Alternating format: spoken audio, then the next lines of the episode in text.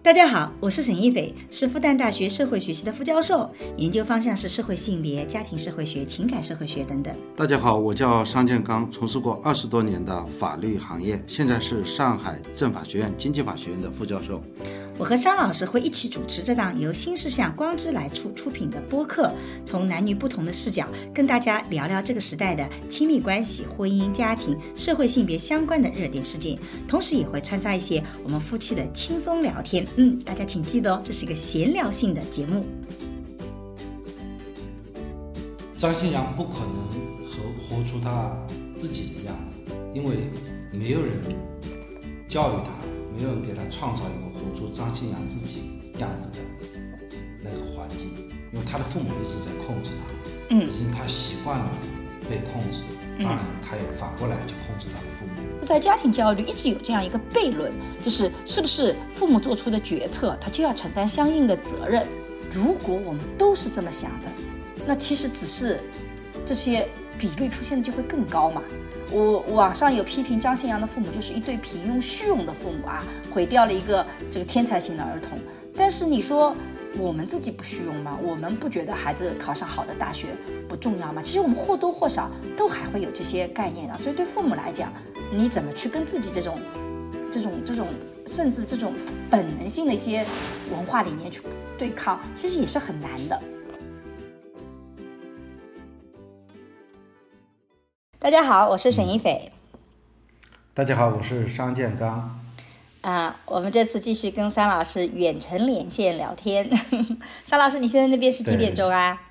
我这里是凌晨零点十四分。桑老师会不会录着录着又很困呐？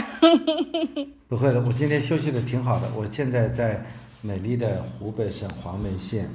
我现在是在美国，所以我现在是早上的九点多，所以我的精神还比较好。那其实今天想讨论一个什么话题呢？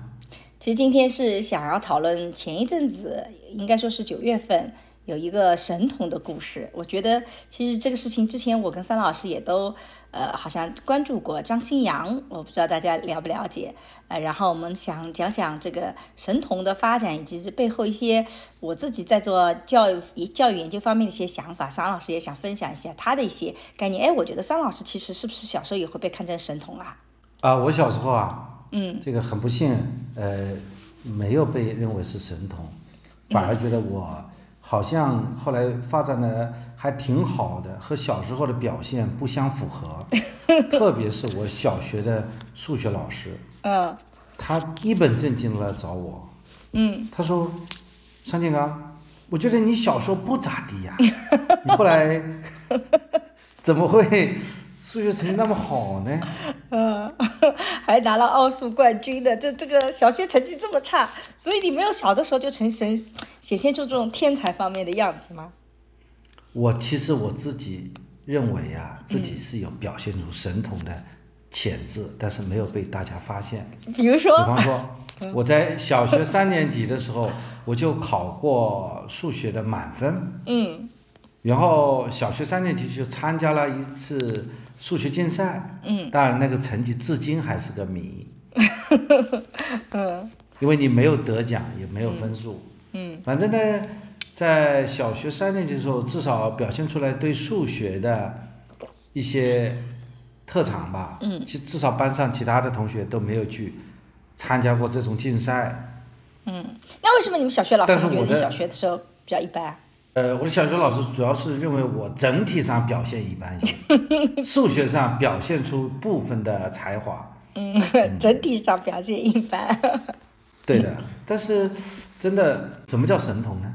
因为我没有一个一个认为我是神童的父母吧。就像我小学考初中第一次还没考取，所以我小学是留级生。嗯就是家长对我的评价和我自己对自己的评价，还有老师对我的评价，它三者之间不完全是统一的，甚至是矛盾的。你就我自我感觉还是挺好的。自我感觉挺好的，然后呢？就说如果说自己认为自己是个神童，只有自己一个人是这么认为的，天底下没有第二个人这么认为。嗯就大家一致的评价，觉得我小时候成绩一般性，嗯，比较比较爱贪玩，嗯，然后呢，考小区考初中第一次还没考取，这是留给公众的普遍的一种形象。嗯，哎，因为张新阳他里面有一个提到他的呃这个智商测出来是在一百四左右，因为我们之前在复旦的时候也当时有个同济大学的一个测试组来测我们的智商，我不知道这个测的准不准啊，反正我测下来是一百一百三吧，好像是。我觉得你的智商，因为你没有测过，你的智商明显是在我之上的，所以我觉得你应该也是接近一百四或一百四以上的了。所以某种意义上讲，岂不是也是呃天才型的吗？而这个竟然只有自己认为是这个神童，哎，那你什么时候被人家看到说你其实真的很不错呢？我我现在被人家看起来真的很不错，我以前都没这么这么看的。好吧，现在就觉得不错了。那要么桑老师先讲讲张信阳的故事，因为其实很多的朋友可能还不那么熟悉我我们提到的这个人物，因为这个是一个当年火爆一时的十六岁的博士生张新阳。最近他登上了热搜，因为他现在好像过着一种摆烂的人生。然后呢，我们也详细的看了一下他的呃这个视频，我们觉得挺有讨论的价值的。桑老师先简单的介绍一下这个孩子吧。对，我刚才也看了一下这位，呃，十六岁就获得博士学位的张新阳。嗯。那么他这个人呢，是利用了呃倒叙啊，说说他为什么是神童呢？嗯。是因为十岁上大学。嗯。十三岁读硕士。嗯。啊，十六岁读博士。嗯。那然后呢，这就是他说他是神童的证据吧？嗯。就十岁上大学，这可以足以说明他是个神童。嗯。然后呢，他三年后他就读硕士了。嗯。我不知道他大学四大概三年就完成大学吗？嗯。难道不是大学四年制的吗？对啊，然后我其实我没有本科学位就可以考硕士吗？不是我，因为感觉到他的那个大学，我没有不知道他的大学到底是一个什么样的。大学，因为从视频里看，他说是一个二本的大学，不是一个特别好的大学，所以是不是这种机制跟我们的大学四年的本科不太一样，是可以三年结束的？因为一般情况下，呃，是也能够提前申请毕业了。如果你学分都收满了，你论文写完了，可能你赶赶时间也可以。这个我倒还真不知道，虽然我是高校的，但是我对这块机制我是不了解的。申请提前毕业，反正我们也没有试过。假设他三年读完本科，然后呢，就是接下来他硕士也读了三年，对吧？嗯。硕士读完三年以后，然后接下来读博士，然后他用八年时间读了博士，完成这个博士。那显然他博士的时间就是现在的超过了一般的人的时间。博士现在一般是对一般来讲三年。一般三年，对的。博士三年，其中要发两篇。SCI 嘛，嗯，他说他因为被耽误了五年，是因为他两篇 SCI 发的比较晚，但是他最后实现了两篇 SCI 以后，他就博士毕业了。嗯，所以我觉得从这个小孩子的这个张新阳的发展来看，从包括他的谈吐来看，智商应该的确是不低的，因为逻辑是清楚的。然后也是那个，然后他之所以引起两次的这个媒体的关注，对，现在是热搜，以前是媒体的关注。第一次是因为他当时说，如果你希望完成论文啊，是吧？他就是完成博士论文。呃，要要呃，就是说老师就是当时说呃什么呃跟德国联系，要他去德国留学，但是呢呃父母希望他留在北京，然后呢他就提出来说啊你要给我买个房子。然后我才努力那个，但是我看到另外一个是说，他他说你不不会不给我买呃房子，我就不读书了，我就不再去完成我的论文了。所以他的父母为了让他完成论文，就给他重新租了个大房子，但是没有买房子。这是一个他上。呃，这个引起媒体关注的点，还有一个引起关注的点，就是他大现在毕业以后，他其实没有说找一个稳定的工作，他现在做各种各样的项目，其实挣的钱也能养活自己，但是他就觉得父母还欠我一对一套房，然后他的确是觉得自己现在其实是不算是成功的，啊，所以这个呢又是引起了这个热搜，是这样子吧？对，他在他的这个视频采访当中啊，比较反。就是把他当时的情况还原了。嗯就是记者问他说：“你是不是当时要求，就像沈老师所说的，啊、要给你买套房子，否则你就不去完成你的这个博士论文？”他是否定了。他说：“实际上双方就妥协了。”嗯，双方妥协了，呃而且他认为他妥协的会更多，因为他毕竟完成了博士论文，他父母没有买房子。从这个意义上来，他的确是妥协的更多。但是他现在他认为呢，他父亲和母亲欠他一套北京的房子，欠他一千万。嗯就他父母欠他一千万，也就是说，他到现在都认为他父亲和母亲有一个对他一千万的额度。嗯他的理由是什么？在限购之前呢，二零一一年他父母应该是有两百万，有两百万的钱呢，在北京可以买套房子，而这套房子价格呢，如果是上涨的话，到现在差不多一千万。嗯，也就是说，父母呢，其实到现在还欠他一千万。嗯，哎，但是关于这个逻辑他是很清楚的。但是关于这一点呢，我其实看到评论里面有特别多的人就说了，他是个有远远见的人，然后他呃，因为因为他已经看到了这个房产的价值，如果他的父母当时这个买房子啊、那个现在是这个至少值一千万，那这这个是对的，所以觉得是他更加的正确和英明。但是实际上这个事情，我觉得不能这么看。因为他当时张信阳当时要求父母买房，并不是说他看到了北京的房地产市场会升值，它会是一个保障，而是他是采取了跟父母谈条件的方式，即赌赌气。我提一个你们不太能完成的这个要求，比如说，呃，大家现在就觉得说那个时候好像两百万是值一千多万了，可是你要知道，他那个时候是两零零零年还是几几年来着？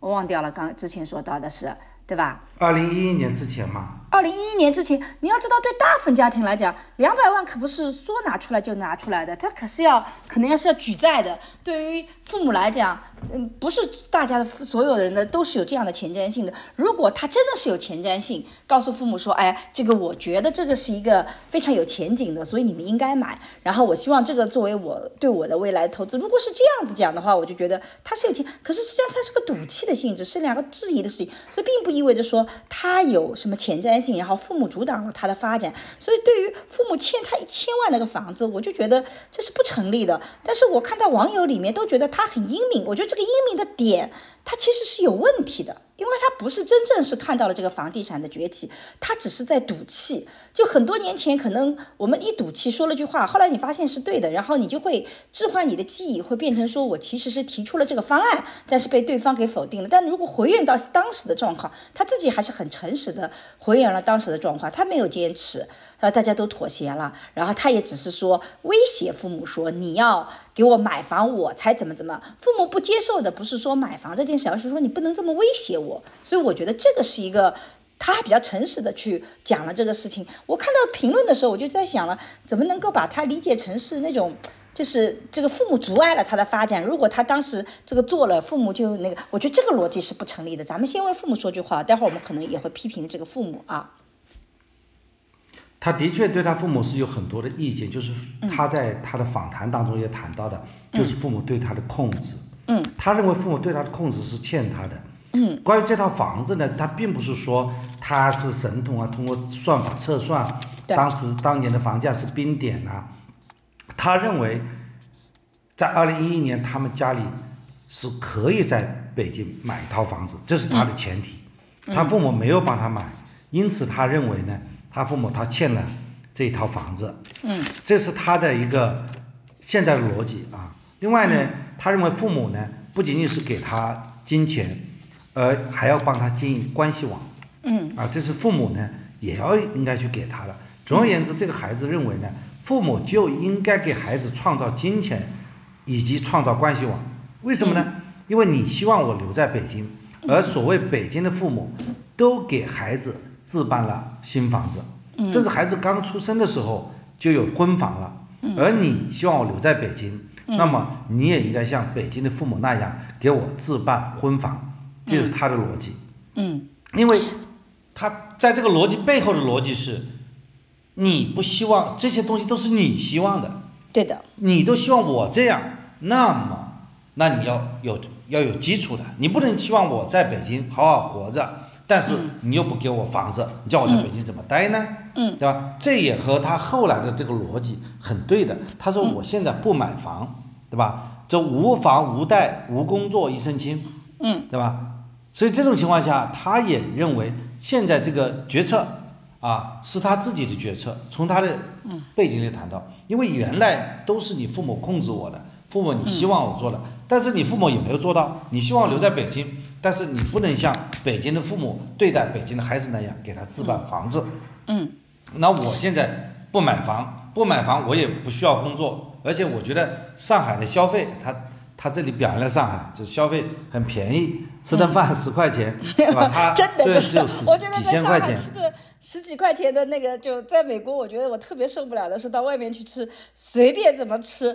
只有只有一中一家店吃汉堡，今天中午跟儿子准备去吃那个汉堡，就是三十块美金，呃，这个 In and Out 那家店，其他的你进去，只要你进去十美金以上，就折合人民币就七七十多块钱，觉得好贵啊！所以今天中午，我儿子因为正好早放学，我们决定就去吃那个便宜的汉堡。那上海物价还是可以的，我觉得，嗯我觉得这个孩子啊在他的这个采访当中非常真实的谈到他对他父母的一种控制的一种强烈的抱怨。嗯，这个抱怨其中之一就是说，你还欠我一套房子呢。嗯你为什么欠我一套房子呢？是因为你希望我在北京生活，你希望我我按照你的逻辑来生活，嗯而按照你的逻辑生活，那么北京的父母都给孩子置办房子，那你要给我置办房子，你没有给我置办房子，那你现在这个房子在二零一一年你是有能力给我置办，你不置办，现在这样的一套房子应该涨价到一千万了，因此你欠我一千万。也就是说，我现在摆烂是可以的。为什么？我在你那里还有一千万的额度呢，我随时可以调用的。嗯也就是说，到现在为止，他父母是彻底欠他了，嗯他也不听他父母了，因为他现在自己找找项目做点事情，对吧？这是他对他父母的态度，他对他自己的态度是什么？嗯，我现在对自己也没什么遗憾的，啊，关键是唯一的遗憾就是，我觉得遗憾就是没有做出一篇真正的好论文，就这个成名的论文出来，就是，对，就没有把学术做出来吧。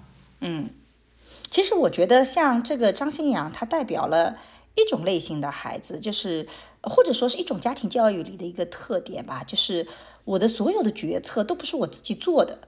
那既然是你父母做的决策，那么谁做决策，谁就应该提前考虑周到，谁就应该承担这个决策的影响以及对他人的影响。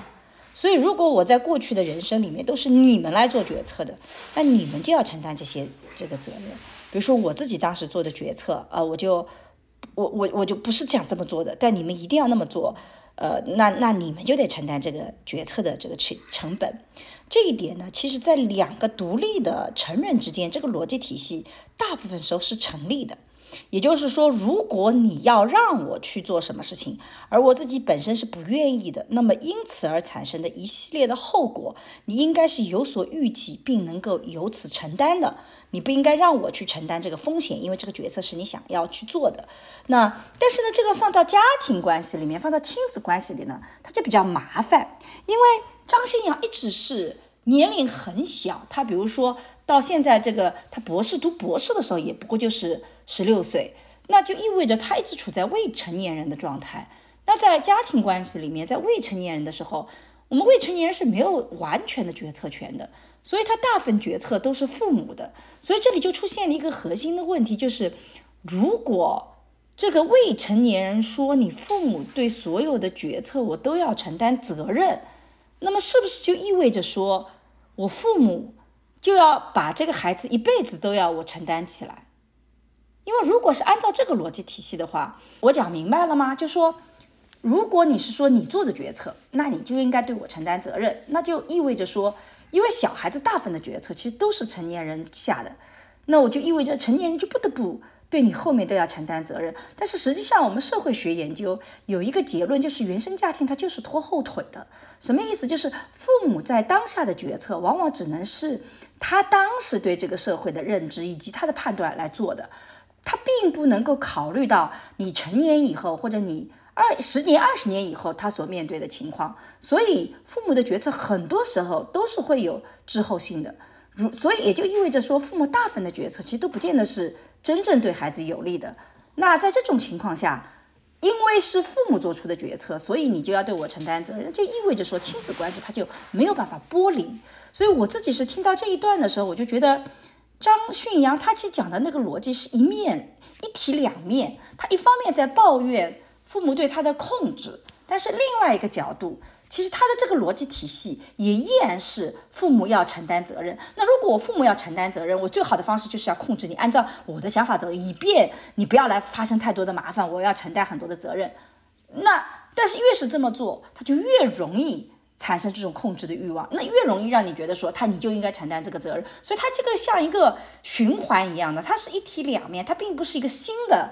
张信阳并没有建立一个新的逻辑体系。所以我觉得，我看到这个这一段的时候，我就觉得张信阳其实最后是活成了他父母的样子，而不是活成了他自己的样子。就他这个逻辑体系其实并没有跳出。张信阳不可能活活出他自己的样子，因为没有人教育他，没有人给他创造一个活出张信阳自己样子的那个环境，因为他的父母一直在控制他，嗯，已经他习惯了被控制。当然，他也反过来去控制他的父母。嗯，我为什么讲这一点呢？是因为我自己前一阵子遇到一个个案，一两年以前啊，就是说，因为有一个小朋友，他呢出国留学，但是因为疫情，他父母原来是做生意的，父母的生意做得还不错，所以呢，父母就他在国内学习其实不怎么样，所以父母就觉得，嗯，你看上去考大学嘛，也考不上什么好的大学。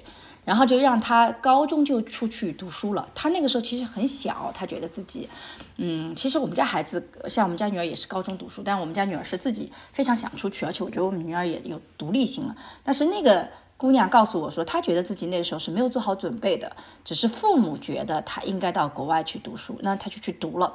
所以她高中就在国外读，然后读大学。但是呢，因为疫情一来，整个家庭的生意就全垮了，他们家。不能再担负他的读大学的费用，他其实已经是这个读了呃大学的呃一年级还两年级，那个学费也是非常的昂贵的。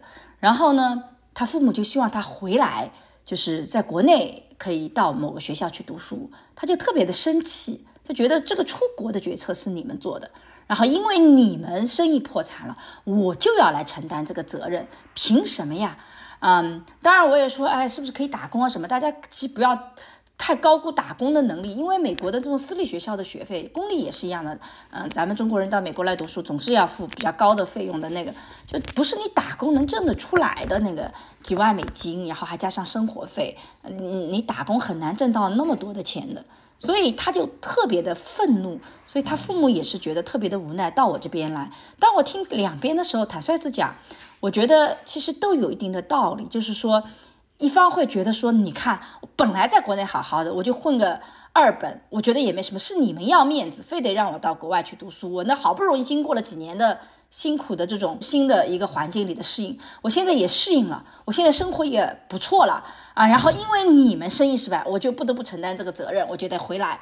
然后我又要重新适应，他就觉得很生气。但对父母来讲说，我们的的确确是希望给他更好的人生，因为我们大大概率能够判断他读大学，其实在国内是呃本二二本可能都考不上。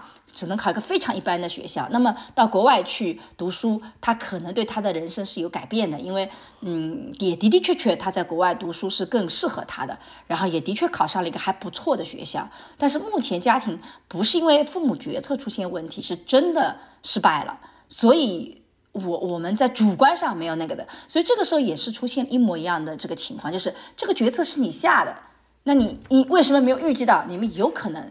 是会这个破产的，对，但是谁都不会预预计到这个疫情的发生啊，就是这个的确也是一个不可抗力的因素嘛，所以这个其实，在家庭教育一直有这样一个悖论，就是是不是父母做出的决策，他就要承担相应的责任？我觉得这个是张信阳在看这个故事的时候，我们我不是很想简单的去批评。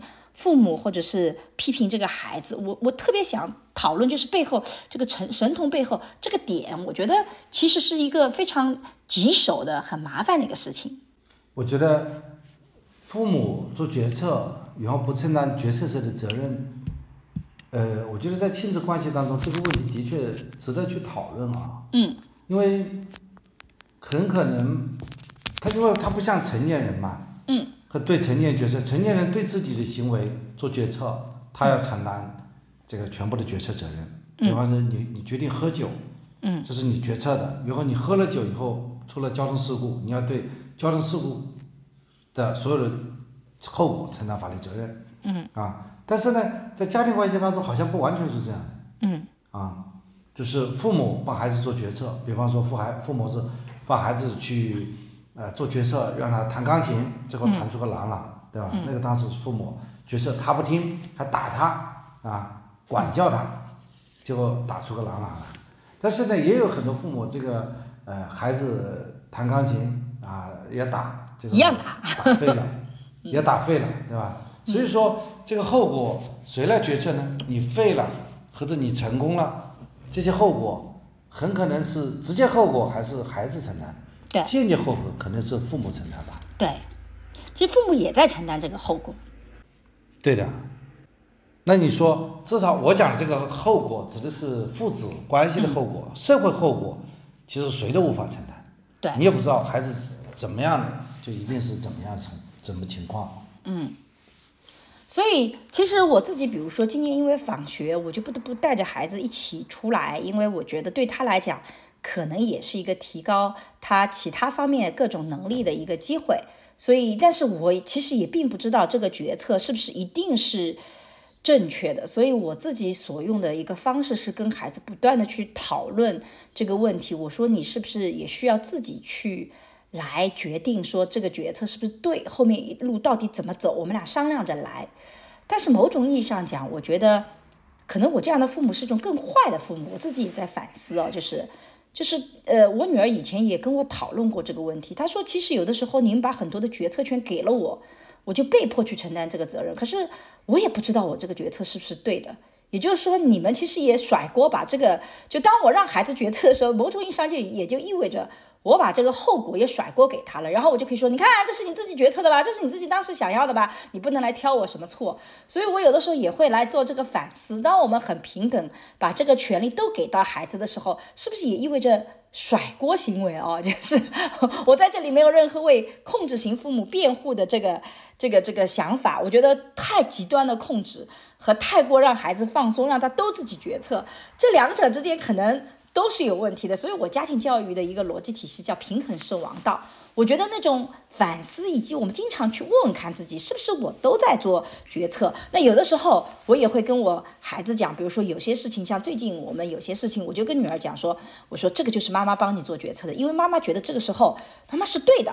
如果有什么后果，也妈妈来承担。嗯，因为我觉得，我如果现在强烈想要改变你，那就意味着我要去承担这个后果。你以后可以来批评我啊，但是有些事情你自己决策的，那你就不能来批评我。所以，我我在想，是不是也应该要去承担这样的责任？所以这两块的平衡，其实对我来讲，一直是我在很很很努力的去走好这个平衡，而不是说作为一个家庭教育者，我就鼓励大家全部放手，让全部让孩子自己决策。我觉得这个逻辑也是有问题的，因为当你把这个锅全甩给孩子的时候，你怎么能保证一个十岁的孩子他能做出对自己最好的决策呢？这个也很难呐，对吧？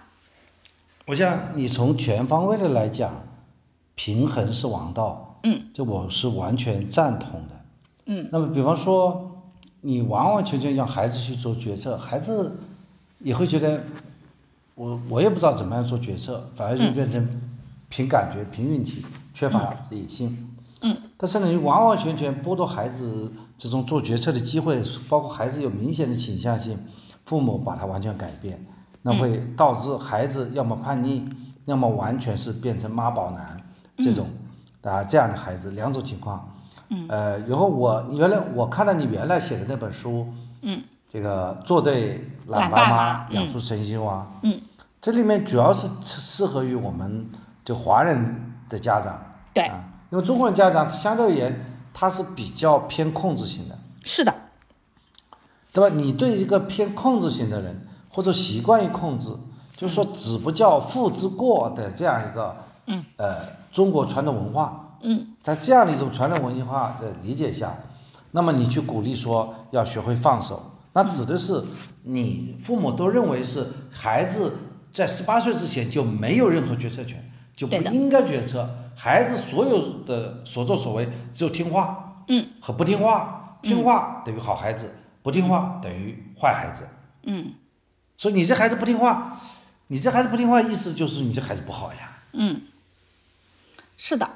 所以我，我自己是觉得，就是对中国的父母来讲，我有的时候也在想，可能不需要那么多的担心，是不是给孩子平等的权利太多了？因为实际上我们也给不了太多，你的文化就决定了，你必然会很多都要管着他的。即使是像我这样子的父母，有的时候我觉得，嗯，我看到我女儿穿着，嗯，不是那么的合适，我也会忍不住说，你不能在这边这么穿，你得要给我换件衣服跟我出门。我也会跟我儿子讲，你必须出门，你你还得要做到应有的礼仪，就是你完全不去控制他，这几乎是在国，呃，这个很难的。所以我就觉得，可能这种反思，我自己会有这种反思。但是我觉得，我当时写书的时候，的的确确觉得是面向中国的父母，觉得大家要稍微学会一下放手，因为张新阳就是个特别好的例子。你看，本来是一个非常神童型的孩子啊、其实智商某种意义上讲是的确高的，可是当父母呃，用自己的功利心来去控制他的时候，其实不管他是否成功或否，你会发现他背后都是有很多的怨言的。如果是成功，那还好。其实有的时候人生也是很残酷的。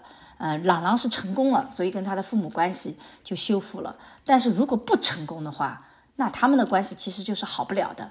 就是这是也是非常残酷的一件事情啊！有的时候挣钱了，就很多事情能够去弥补。如果一直是贫穷，这关系就怎么都弥补不了，他没有回旋的余地。所以我觉得这个也是个特别残酷的一件事情啊。但某种意义上讲，你如果父母控制欲望太强了，他只要是失败，你就得承担所有的这个后果，你要为你自己的这些功利心所付出一些代价。我觉得这个是挺重要的一个需要提醒父母的一个点。这个父母其实，呃，完全想去创造一个所谓的新闻，嗯，给他孩子贴金。比方说，最小大学生、最小研究生，他父母认为，呃，不管怎么样，你顶着这样一种光环，你的生活总归是不错的。父母往往就是太在乎这种外在的指标了。你想想看，张新阳他自己说，他在小学的时候成绩是很好。但是到成到初中的时候，他成绩就很差了，一般了就基本上就跟，基本上就很，但是他父母就是希望他早点高考，对吧？这样考出个分数，因为你高考，我不知道他什么情况下，他这个初高中学历都没有就跳级，就去考试，那考下来也没有考了很好的大学了，嗯啊，考了一个很一般性的大学，那么也不复读，因为这样的话，呃，虽然是。呃，考没有考好大学，但一般性大学，但是呢，顶着一个最小大学生的光环，那么他觉得这个最少大学生光环远胜于他去一个好的名牌大学，对，然后再去就硕士本科呢读了读了三年，也没有完成四年的学习，继续考冲击最小博士，所以他的爸爸认为，就是你搞出一个呃第一嘛，至少你在年龄上最小，这从这个角度来讲你是第一。然后，嗯，由于你顶着一个光环，嗯，顶着一个所谓神童的光环，你总归是有一份工作。就他父母就完全是打造他一个网红的角色了，对，对吧？但实际上，我这我我觉得要问一下，就是说，你父母把孩子打造成网红，这个真的孩子就会受益吗？这个比方说，也有一些人小时候他就就把父母就把他小时候做童星，除了这种情况，更广泛的童星，对吧？嗯，去去拍电视啊，拍电影啊。假设他父母是也是有这方面的资源的话，变成一个童星，这将来就把一个孩子很早的很早的就放在聚光灯下，这个对孩子真的是有益吗？我告诉你一个特别悲哀的结论，就是在我们的社会学研究里，这个孩子将来能不能成功和父母这种教育方式它没有相关性。什么意思呢？就是有可能父母控制性很强，孩子也会成功；有可能父母孩父母非常放松，随便孩子走，孩子也能成功。这个成功，它很多时候取决的是更多的其他的整个的社会环境，这个更多的取决一些偶然因素啊。所以呢，父母到底怎么做，跟他成不成功，其实这件事没有相关性的，你别以为你这么做他就能成功啊，你那么做他就不成功了。我觉得这一点是我在做家庭教育学、家庭社会学的时候，当时特看到的一个特别震撼的点，也就是说。我们今天很容易就说啊，你看看这样子做他就成功了，所以我要去模仿他做啊。这个孩子这样子做他就考上清华北北大了，所以我就要这么这么做。但我们的研究里告诉你说，考不考得上清华北大跟他。进了哪个学校，他更有关系，跟他遇到了什么样的老师，还不见得是个好学校，是一个好老师。比如说我们桑老师就经常在播客里讲到，他初中的时候遇到了一个特别欣赏他的一个数学老师，他小学就没有遇到这个老师。小学的老师你看到现在都觉得你在数学上，我也没觉得你有什么特别天赋啊，因为老师没有觉得你特别厉害，所以你不会觉得自己很厉害。但是你初中遇到了一个老师，可是遇到这个老师他是偶然因素，跟你父母的教养方式到底是控制型还是？放松些，它没有关系，所以这是一件特别悲哀的事情。就你别以为你自己这么做了，它就能成功或不成功，其实两者没有关系。所以我们有另外一个个案，就是最近又有一个就英霸那个裸跑地，他又翻红了。这个裸跑地的声誉啊、口碑啊，也是起起落落好多次。呃，之前我们会觉得他呃很糟糕，然后又觉得他好。你会发现，我们最后的一个判断也是根据他是否成功来讲的。呃，这个三老师还记得那个裸跑地吗？这个裸跑地，我们知道有，我们来介绍一下这个裸跑地啊。这个裸跑地呢，就是一个小朋友三岁啊，父母好像是在二零一二年吧，他那个时候只有三岁的小孩儿，他逼迫他在零下十三度裸跑。嗯。所以那个爸爸就叫英爸啊。这个。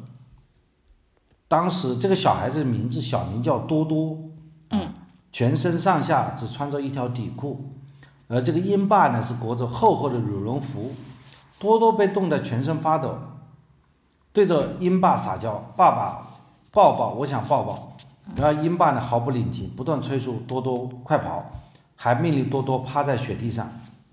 那么这样当时的这个视频呢，就是引起了大家的广泛的讨论。那后来呢？其实也有很多对这个啊裸跑地啊弟弟的地啊裸跑地的一些跟踪的报道。我刚刚也查了一下，他最终的这个报道啊，呃，有这么几个。一个说这个小孩现在要到这个啊英国去读博后了啊，非常成功，而且讲他是知书达理，嗯，啊，能够非常体恤人，嗯啊。呃，网上也传着他父母好像也办了一个什么培训班，嗯，用类似的方法来这个招募学生啊，呃，然后呢也好像这个班也被停了，嗯，这个我不知道这哪些是真实的啊，就反正我们尽量去看那种官方的消息啊，就所谓官方就是官方媒体发布的这种信息，嗯。那么当然，我们包括有一些视频，这个视频也经未经验证，那么至少他是别人对他的一种介绍吧，嗯，对吧？帮他介绍说他已经开始读博了，对吧？十五岁博士毕业啊，是这说明他这个好像从目前来看，这个罗宝弟还是非常成功的。嗯，哎，我觉得看那个裸跑地的这个社会讨论啊，就特别有意思。因为你看他的人生经历，他给自己做了个简历。当时他，呃，好像还上哪个节目的时候，给自己搞了个简历，说一岁徒步暴走，两岁攀登南京紫金山。天哪，两岁就攀登南京紫金山了，是抱着攀登还是怎么样子？三岁在雪地里裸跑，四岁参加国际帆船比赛，五岁开飞机绕北京野生动物园飞一圈。未成年人可以开飞机吗？这不是违法的吗？啊，然后。六岁写自传。啊，我觉得他五岁没有驾照的，怎么能够开飞机那个呢？难道不是开飞机一定要成年人才能够 参加吗？我不知道。然后六岁写自传啊，这个七岁三次穿越新疆罗布泊，然后八岁考入南京大学，九岁北京世界机器人大赛获得三次冠军，十岁一年之内通过二十门自学考试课程，十一岁南京大学毕业，十二岁准备读硕士和博士。当时在讨论这个话题的时候，其实在二零二零年的时候，大家觉得。他是失败的，因为大家突然发现他的南京大学并不是真正考进南京大学，他是考了南京大学的一个自学课程。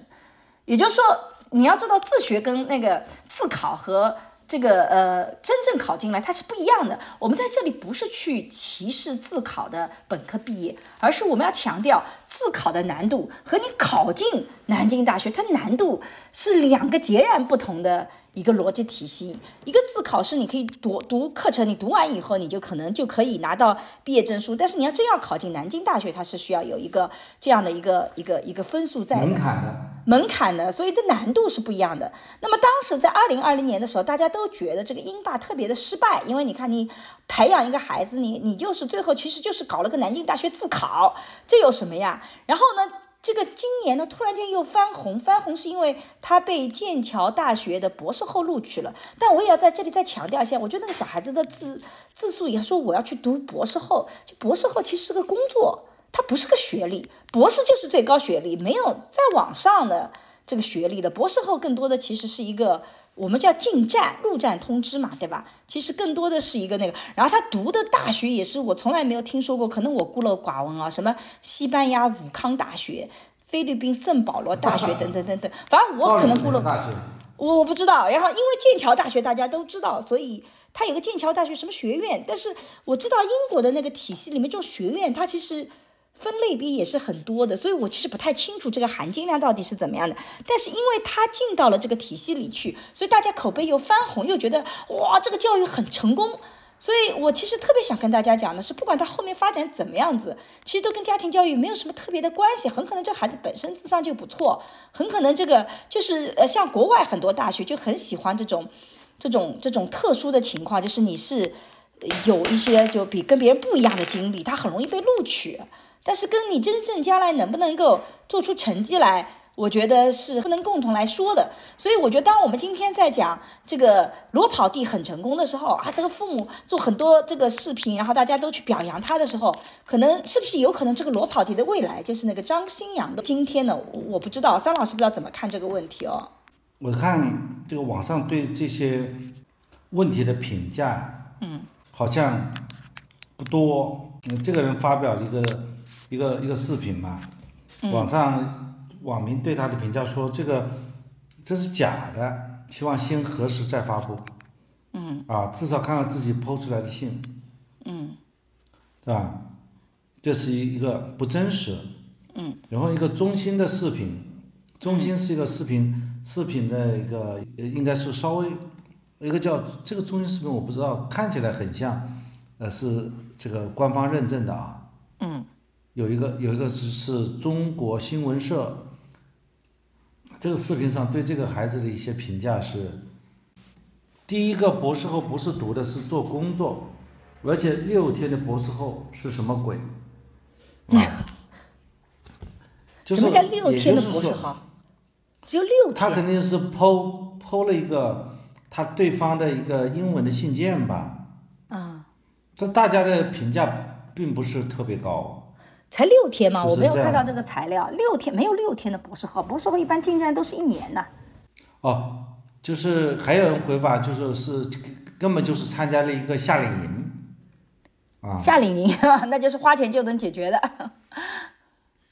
对，是他是去参加了个夏令营，网民估计眼睛比较尖，然后说他就是他爸爸的高级工具，或者是高级玩具，用来证明自己的理论。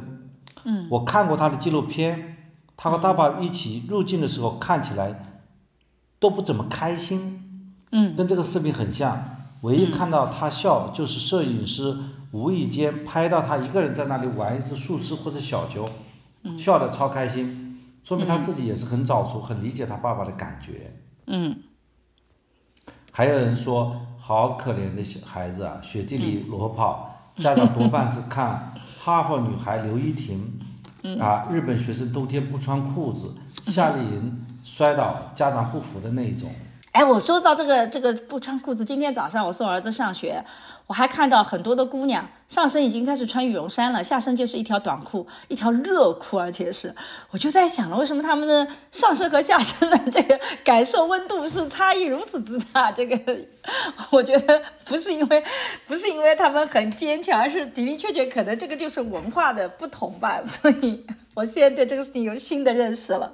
对他去那个地方，很可能就是七天的 professional development，、就是七天的一个职业培训。嗯，啊，这个不能算博士后啊。嗯桑老师很仔细，桑老师去确认了这些信息的真假，非常好。所以怎么说呢？就是这个标题是南京十五岁少年将赴剑桥读博士后，而且还是一个类似官媒发出来的，而且网民的下面有很多的这个评价。哎呀，现在的官方的媒体也不见得比我们桑老师这种确认信息的能力更强。虽然我们桑老师也不是专业的，你看桑老师马上就确认一下到底是真的假的。很多现在这种官媒，他有的时候也不去做这些信息的确认，所以这个是比较麻烦的。这其实是一种专业的失手了。对，是另外一个话题嗯也有人直接说，这个中兴视频啊，号称这个这样的一个自，号称是这样的一种啊，这个这个媒体账号嘛，这个水平一点都不专业，嗯，配合人家炒作啊，嗯。但是当然了，我把两种观点都摆在这里，我们相信我们听众自己也会拿起自己神奇的小手，然后开始搜索，能够获得自己的看法。那我们不去讨论，我想我们给了大家足够的信息，啊，可能绝大部分的这个人呢，并没有认为这个就是别别人家的孩子，嗯，啊，就说明这个互联网还是有一个呃，就是发现事实的能力吧。我一直对互联网是充满信心的。嗯所以我在这里其实是讲到刚刚你看啊，如果我们说研究发现这个成功与否，它其实没有这种必然的关系。那么如果我们今天的这个网络媒体，或者是说我们整体的社会的文化，都把这个孩子是否成功来判断父母的教育到底好坏，其实某种意义上讲，我们跟英爸、跟张信阳的父母其实都是一个类型的父母。因为我们其实都是以成败论英雄，而我们会把孩子是否成功看成了是我家庭教育是否是成功。那么我们可能跟他的区别就在于，我们有的时候不见得有那么强的执行力啊，因为你看这个英爸呃辞职，然后张新阳的父母付出很多的那个努力啊，还要动用资源网。有时候我们很多可能没有这个能力，所以我们也就算了啊那个，但是有的可能就执行力超强。啊，这个英爸就是那种执行力看上去很强的，那可能就反倒过来那个。但本质逻辑上，有的时候，也许我们还是以这种成败来运论家庭教育的话，我就觉得这个其实是一个一个逻辑体系。之所以会出现英爸、出现出张信阳这样的父母，不就是因为我们整个社会还是以是否孩子成功与否来判断自己的家庭教育对不对嘛？你看，当这个裸跑地。啊，这个出了这个剑桥的这个新闻以后啊，虽然是，而且很多的这个真的，我刚刚也查了一下，我我自己觉得很多的官方媒体啊都在转这个信息，但是你你现在就搞不懂到底是真假了。有很多的这个非常权威的官方媒体也在转，他们就不确认这些信息嘛。但是根根据桑老师刚刚的这个去去讨论，就其实你稍微去搜索一下，可能就已经发现这个情况不是这样子了。所以我回过头来就讨论说，你看。如果我们都是这么想的，那其实只是这些比率出现的就会更高嘛。我网上有批评张信阳的父母就是一对平庸虚荣的父母啊，毁掉了一个这个天才型的儿童。但是你说我们自己不虚荣吗？我们不觉得孩子考上好的大学不重要吗？其实我们或多或少都还会有这些概念的。所以对父母来讲，你怎么去跟自己这种、这种、这种，甚至这种本能性的一些文化理念去？对抗其实也是很难的。我觉得你这个讲的，就是特别认同啊。父母啊，有的时候要站着说话不腰疼，真的。就说你的孩子特别的，在别人眼里看来啊，读书成绩也不好，又贪玩，嗯，啊，又在早恋，啊，各种的这个玩游戏啊，你然后你说我们要尊重孩子，我们要呃怎么怎么样，其实。你做不到的，因为你已经焦虑到你都无法控制自己了。对的。然后你的孩子既能呃处理好呃男同学女同学之间的关系，还能玩好游戏，然后成绩还也还不错，还和你有很好的沟通。这个时候你说，哎，父母其实对孩子的教育呃没什么太大的成功的。其实 我刚才讲的事实和和后来的事实不是一样的吗？这两种场景孩子的特质都是一样的，嗯，无非是有个核心的点，就是说孩子的学业，啊，如果你孩子呃学业不错，那你就觉得啊这些都不是事儿；如果你觉得孩子学业一塌糊涂，你会觉得这些都是事儿。我觉得父母还是有一种结果导向吧，或者说以结果评价英雄，判评价你是不是这个教育成失败的啊，教育成功的一点。但是，但实际上，这个我们只是看到这个果，以结果论英雄嘛，以结果作为判断的要求，但是没有看到那个因是什么原因导致孩子成绩不好、逃学、谈恋爱、玩游戏和别人打架呢？哎，你这个讲的我觉得特别的真实啊！就是我们作为父母，我其实也很想分享一个，就是我到了美国，我参加了美国的家长会，有一个呃嗯家长的一个派对，然后我去跟大家去聊天去，然后我觉得在那个家长会里，我压力特别特别大。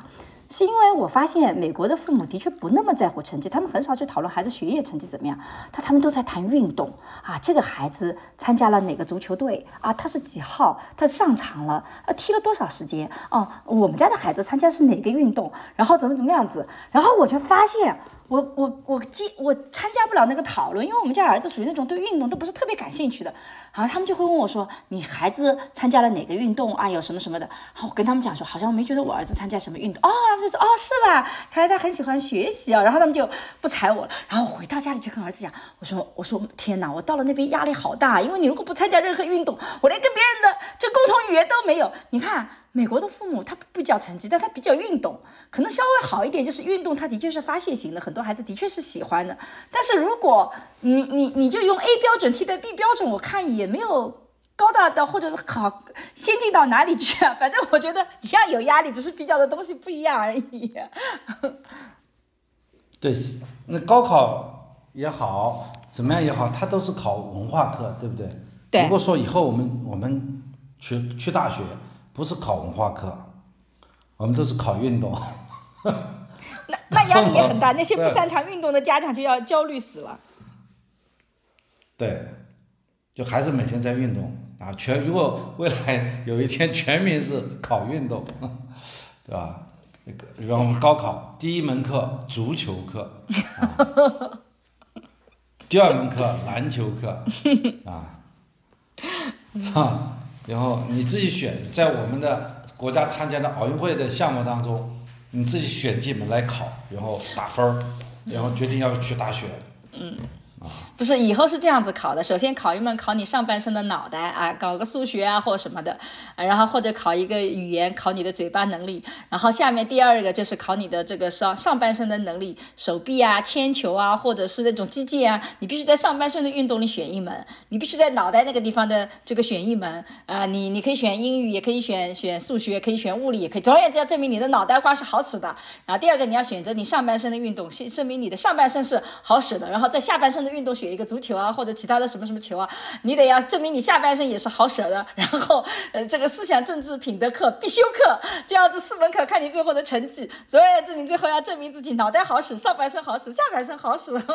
这个就变成新的高考，这个我觉得也是有挺有压力的。全面发展，你的脑袋上半身、下半身得全面发展。对，我充分认证了和再现了一个砖头的专专家的一种谬论。不，这不是我鼓励的方向，这不是我鼓励的方向。大家，嗯，各位听众朋友可以知道专家这谬论是怎么来的。有的时候是玩笑，然后就变成说是某某专家是这个说应该是考试应该是考这么考的。有的时候真的是，呃，所以有的时候玩笑都不敢开。不过话又说回来，你看这里面就谈到了那个虚荣的问题，就是说我们经常批评父母虚荣，也批评孩子父母的这种功利性。但实际上，我觉得，呃，当然我是批评父母这种虚荣和功利性的。但反过来讲，可能这个虚荣和功利性背后每个人都有。这关键的并不是说我们不要完全的功利，不要完全的虚荣，而是我们需要具有反思性。所以我很喜欢我们在社会学研究里面那个第二现代性的概念，它就讲有一个嗯，任何的发展它都会产生它那个负面的东西，所以你需要有一个反思性的思考，不断去去平衡这一点。我觉得这个是重要的。所以简单的去批评这些父母们，我觉得有的时候还真的是不是个解决的问题。尤其是当你看那个罗跑弟这个何义德好像最近很成功，所以就。有很多的人去邀请他来去讨论，比如说，就有一些某一些博士啊，我在网上也看到说，他就认为这个他的成长模式是可圈可点的。英爸还分享了自己的教育心得：第一，要重视人生规划，凡事预则立，不预则废，包括学业和工作，越早越好。大方向定下来，成功率就高。目标不怕大，只要合理，不可思议的目标才能出现不可思议的成绩。听上去是不是大家听着觉得还挺好的？当然，我觉得这个放在工业化的社会和农业社会，可能这一点是有道理的。放在后现代社会里，这个完全就是有问题的。但是多少人能看得到后现代的特征呢？这就是所谓成功学的逻辑。包括在视频当中，这个小孩，别人说：“哎，你为什么这么优秀啊？”他说：“不断的立目标。”啊，不断的定目标，然后去完成一个这些目标，就好像这个目标定的越大，他就能够被这个目标所激励、所牵引，就获，然后进步的就更快。嗯这个典型的就是成功学的逻辑。是的。因为，嗯，导致他不断进步的，并不是所谓的目标，而是他的一种生活切切实实的情感。嗯。但是英爸也提到了情感啊，比如说英爸就说，第二个要重视孩子的心理健康，学习往往带来压力，没有很好的沟通与释放，机遇成疾。所以呢，啊，我们要跟父子父呃孩子搞好关系，甚至还有人说，哎，他跟儿子关系的确是很融洽，还有良好的亲子关系。你看，人家也是有一个非常好的关系啊。人家也强调了心理健康的意义啊！现在这些所谓的成功父母，他可会说了，这个只是你不知道，他有一天会不会这个裸跑弟也会反过来说，其实我父母都做的就是那种那个，因为这个。嗯，张信阳的父母其实我觉得有一点让我觉得还比较不错的是，至少没有拿这个东西挣钱。这个英爸就完全拿这个东西去炒作挣钱，开了各种的学，开了个学校，然后还被因为体罚等等，最后被取缔掉的嘛。所以你看，但他说的很好啊，说哎，你还要重视这个这个心理的健康。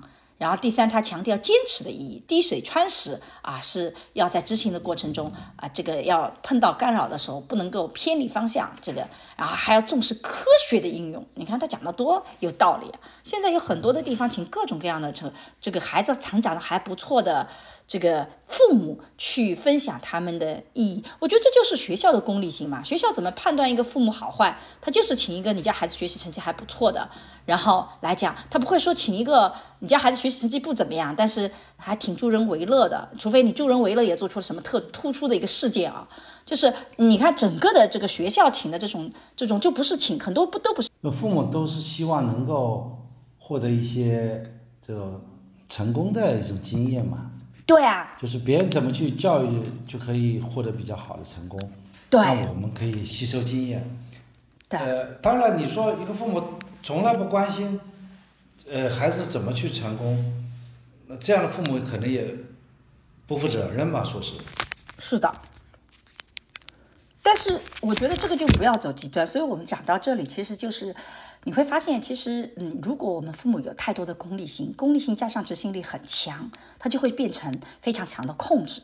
所以我今天跟桑老师聊的时候，其实想把这个控制型，把它给给给具象化。什么叫控制型的父母？就是你的功利心很强，你的执行力又超强，然后你还用了很多所谓的科学的方法，你就很容易变成。一个控制型的父母，然后你可能小孩在小的时候没有意识到，他还变得特别听话，但他有一天当他承受不住压力的时候，他就会变成张馨样，他就彻底躺平，而且觉得都是你做的决策，是你欠我的。所以功利性加上执行力很强，加上还什么科学的心理学的方法，哇，我觉得那个就是特别麻烦的一种控制性。我们在做一些极端个案的时候，包括有这种抑郁倾向啊，往往都是父母是有这三种类型的。如果父母天天打，你倒会觉得这孩子也不太会，就是说他还是会反抗，他不见得会抑郁。但是抑郁的常常就是这个父母还用了特别科学的心理学的方法啊，天天跟孩子良好的沟通啊，说你看我们为都爱你啊，我们为你牺牲了好多，导致孩子就觉得这一切都是我的问题，都是我不好，所有的箭都是往内的。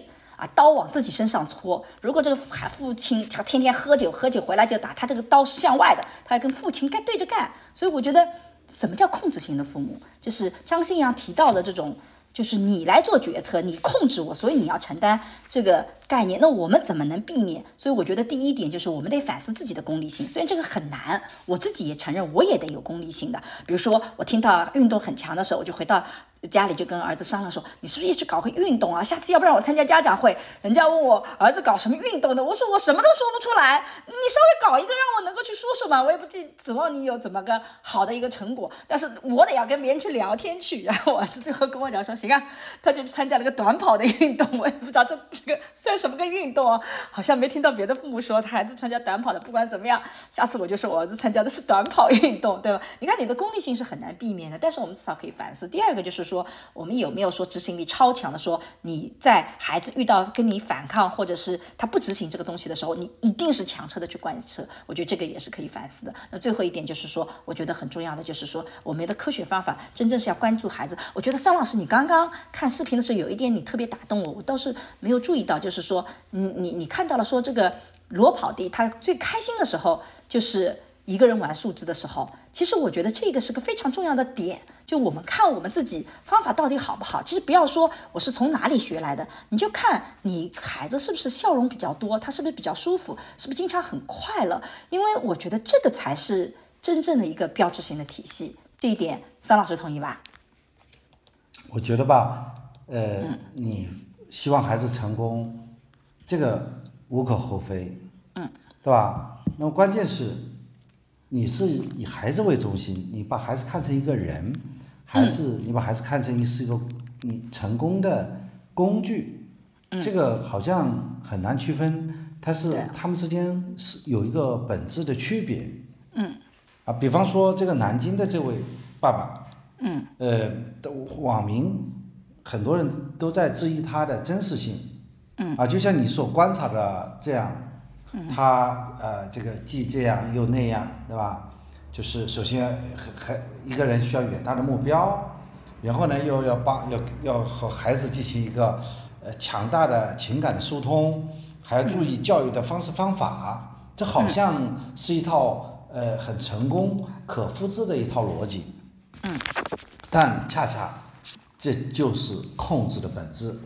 嗯，你想想看，如果一个妈妈，她天天看心理学的书籍，然后不断的去研究孩子的一些喜好，然后以这个这个叫温和而坚定啊，去去推广自己的理念，对这个孩子，在这样的父母面前，他会觉得自己什么都被判断、被 judge 的。对啊，他只有做的接近于正确，永远没有正确的时候。啊，父母不断去修正他，告诉他你该怎么做，这样的孩子叛逆性是很强的。嗯，这也是一个，嗯，控制，甚至精神上的控制。啊，而父母讲的还是一套一套的，跟我说，呃，需要学一点心理学，啊，知道怎么去跟孩子谈话，怎么知道孩子的有这些那样的心理，然后呢，要把孩子报这个班那个班，然后需要把孩子进行规训。其实我在身边当中也看到很多这样的父母，他的孩子其实问题相当大，而且他自己累得要命。然后我们在呃直播的时候，我们看到很多的父母之所以焦虑，他好像背后也是这样的，他好像是一个很能干的父母啊，他会碰到这样和那样的问题。嗯。所以其实为什么我这个这这里真的是又想推荐一下自己的课，虽然要十一月份才能出来啊，包括我的书。做对懒爸妈，养出省心娃，其实就是因为我自己觉得家庭社会学对我特别大的一个帮助，就是让你看到背后这个整套的一个逻辑体系。所以，真正家庭教育并不是教你个方法，说怎么让你的孩子一定是考上什么好的大学，一定是怎么怎么样，而是说当我们父母自己改变认知，你放轻松的时候，你就会发现，你能享受你的亲子关系的时候，你的孩子恰恰也是能够能力发出来的最重要的这个基础环境。所以我第三点特别想跟大家聊的就是，如果你有个天才儿童，会不会因为你不那么努力，把这个天才儿童给废掉了，或者忽？这个让他没有很好的发展起来，我觉得这一点也是很多父母的焦虑。说我们家孩子潜能很好，但是他没有那个得到好的背景支持，然后他就不行了。所以我在那个课里专门讲了一个“敏感期”这个词，它从最早出来的学术概念是怎么被商业化的运用，到最后变成父母的焦虑的。我其实专门讲了这个问题。但我觉得桑老师就是一个很好的个案呢。你看桑老师小时候就不被看成是什么高智商的天才嘛。但是桑老师的确智商，我觉得是可以的。所以，我们怎么去破除掉父母对于这种“如果我生个天才儿童，我耽误了他的”这种焦虑呢？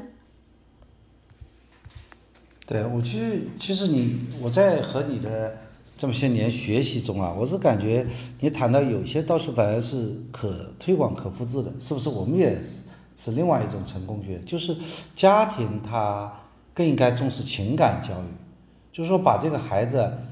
培养成为一个一个一个正常的人，比方说，呃，你你自己跑到学校参加家长会，你有焦虑，你客观的跟孩子去分享你的焦虑，说我很家父母都要运动，我们家孩子呃不擅长运动，所以我有焦虑，所以孩子呢，呃，他去选择了一个就是就是也没办法，就选择了一个。短跑，因为很可能其他的比较热、别人的项目，所以他就选这个短跑，就是至少他能够看到你有这么一个啊需求，就是希望呃希望你到外面聊，不要再那么丢面子啊，至少有一个话题。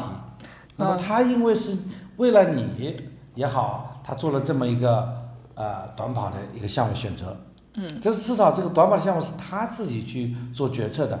呃，这是一个逻辑。另外一个逻辑是说，呃，因为你没有运动，现在运动很重要，我帮你去选啊，其他项目报不上，你就报个短跑，你现在必须去参加这个短跑。我觉得这两个逻辑表现出来好，似乎又没有太大的区别，但似乎本质上是有区别的，它是不同的逻辑。嗯，第一种就是情感的逻辑。比如说，你在乎孩子的情感，孩子在乎你的一些情感，这叫情感。第二个逻辑呢，就是啊，成功的逻辑。嗯，因为你需要有一个项目，这个有项目是有助于你的这个学校的评分的，所以你必须报这个。这个两个逻辑的内容是不一样的。嗯，对的。而且我觉得有一点，我觉得我自己做的比较好的，是因为我儿子很清楚的知道他是可以拒绝我的。所以有些我一些要求，比如说我希望怎么怎么做，他会直截了当的拒绝我，跟我讲你别这么想，我根本做不到的，你别那个怎么怎么样子，他会直接来拒绝我。我觉得哦，好吧，那就算了，你就拒绝我吧，就我也能接受被拒绝。所以，我我自己是觉得我不算是一个做的特别好的到位的父母，包括尤其是最近跟儿子在一起，我发现我做菜真的不咋地啊，这个，所以我最近这两天真的很努力的在学习怎么做饭，免得他每次都。这个这个一声不吭的把我做的菜不得不全部吃掉，我觉得一定可怜的，所以我很努力的说，嗯，我要提高我的技艺。三老师这个同意我再投资一点 这个厨房用具吗？每次我想要做好一件事情的时候，我先要买好装备。三老师可以吗？要买什么装备啊？现在？我准备去这个，今天跟儿子约好了，我们要去超市里去买点锅子，像买什么空气炸锅啊，这种调料啊，这样子我们就可以做饭做得更好一点点。呃，的这个工具越复杂，对操作的要求越高。没有工具越复杂，现在对操作的要求是越低的，就是他到最后的时候就把东西放进去，把调料放进去，你就可以好了。就是你自己不是那种高使用工具啊，对对对，学会使用是。学会看说明书，就像那个电饭煲，对吧？它有很多功能，可以煮饭，可以煲汤，啊，可以延迟煮饭。所以你要这个功能按键越多啊，它使用起来也越复杂。但是你学会操作以后，那么它可能会产生更好的效果嘛。对，但是总而言之，我觉得我不是一个特别。呃，这个这个贤妻良母型的一个女性啊，就是我在这里，我不觉得贤妻良母是不好的。我我也不知道为什么现在的文化里面，好像嗯，你你你作为一个女独立的女性，你把自己定位为贤妻良母，你的目标是贤妻良母，你就会变得特别的 low。其实我不怎么觉得，我觉得我有一个身份是大学的老师，这是我很自豪的。我也有一个自己独立的身份，沈一菲，我在外面做很多我喜欢的事情。但是贤妻良母这个身份也是我喜欢的，我自己还是希望能做到。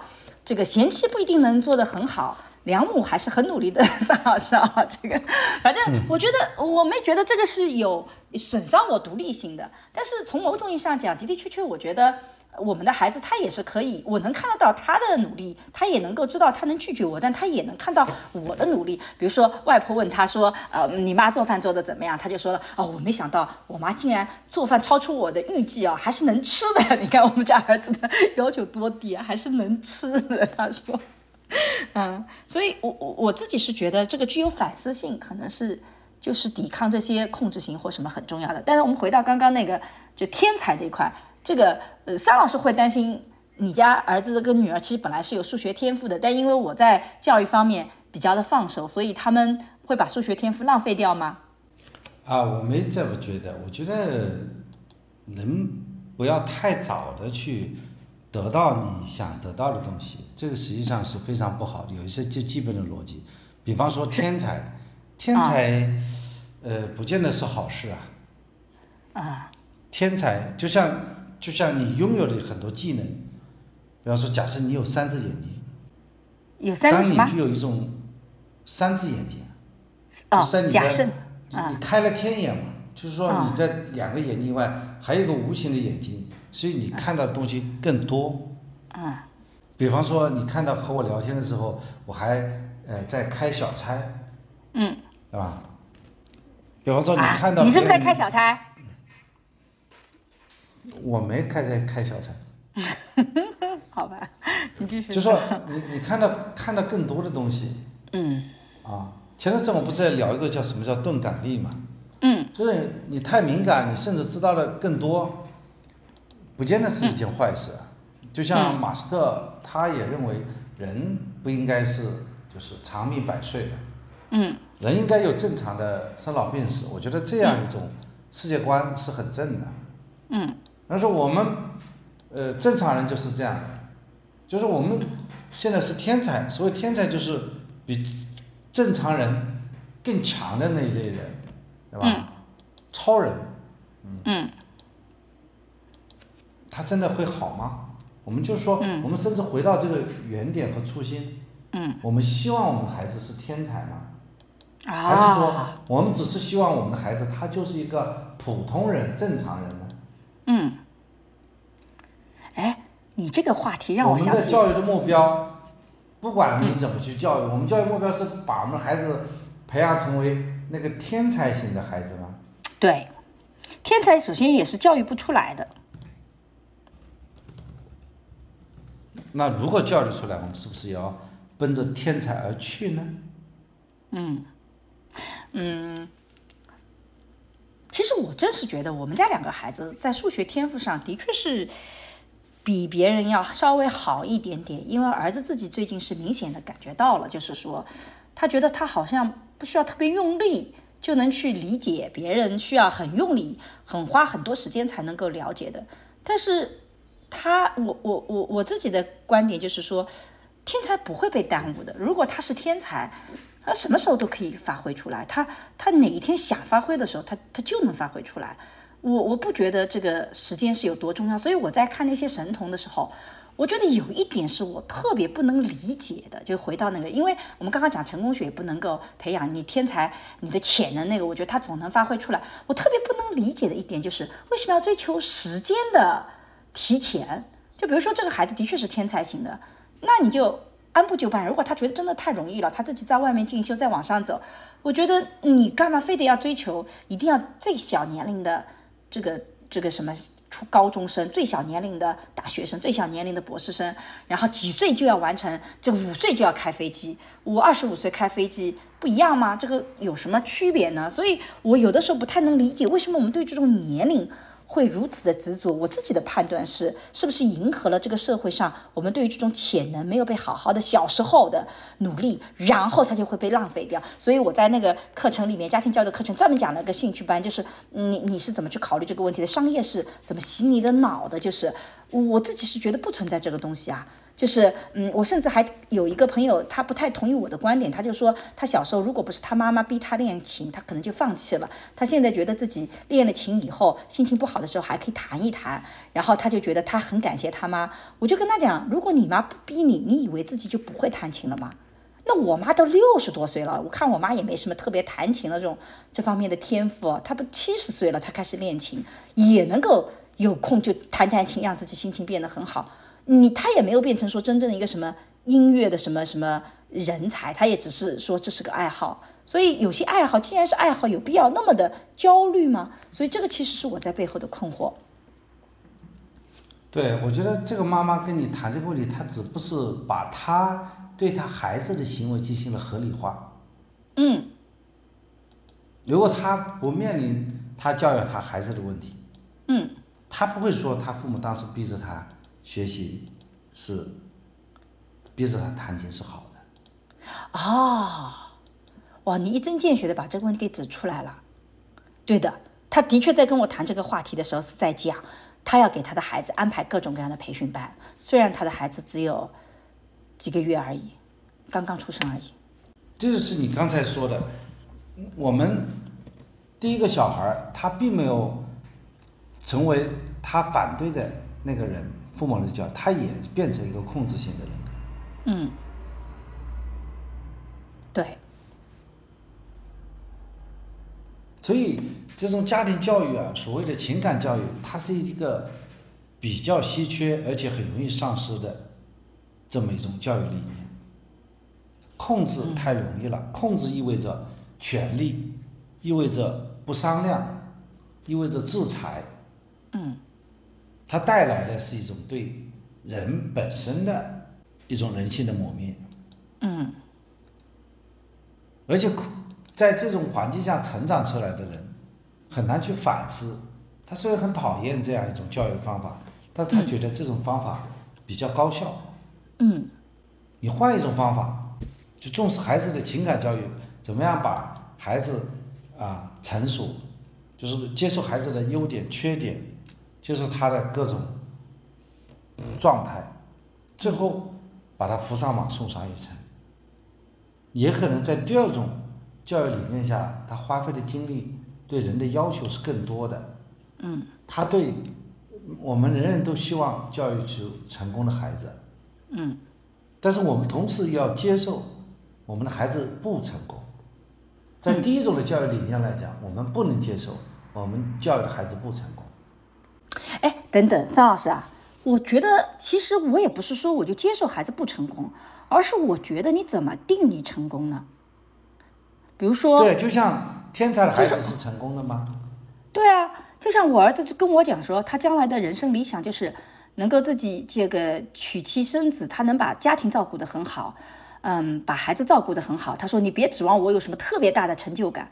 我就觉得哇塞！我跟我儿子讲哇，你的理想好伟大。我觉得在未来的社会里面，你能娶妻生子，能独立的把他们要这个承担作为一个丈夫和父亲的责任，要把他们养好，已经很不容易了。我觉得这已经是很成功了。就我我觉得这已经是很成功了。你你你还能够指望他有多么的成功吗？那像我们两个人算很成功吗？我们也不过就是承担了这些应有的责任嘛，对吧？不，从你刚才讲的这个例子，我发现至少你和儿子之间的情感教育是做的不错的。我们能聊嘛？反正就，嗯。对，情情感教育是不是？因为你情感教育不错的话，他可能会会获得一种动力。如果说反思我自己的成长来讲，我的情感教育反也是非常好的。因为我记得在我初高中的时候，我有爷爷奶奶、爸爸妈妈，虽然。我的爸、我的妈妈和爷爷奶奶之间，他们之间会有争吵，嗯，但是他们对我都是非常的认可的，嗯，所以我每次从学校里回来，我们爷爷奶奶就就会跟我去谈很多他们的事情，我也看到他们之间的一些争吵，我也给给父母那个时候给父母写信，成为家庭矛盾的一个调解员。嗯。啊，嗯。那么实际上是我和呃父母和爷爷奶奶他们之间没有被他们呵斥很多，反而是被被他们鼓励很多。他们也不大去操心我的学习，我的学习主要是你也说和我的一个老师，他非常认可我，嗯。所以反而是我们这种偶然之下，好像似乎是呃这种偶然性培养出来的，但是实际上从查找规律角度来讲，我们的父母对我们的情感教育还做的是非常不错的。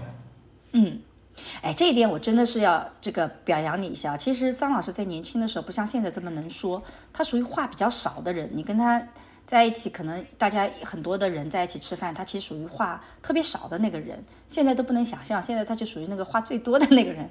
但是年轻的时候，我就我跟你在恋爱的时候，我有一个很呃深的一个感受是说。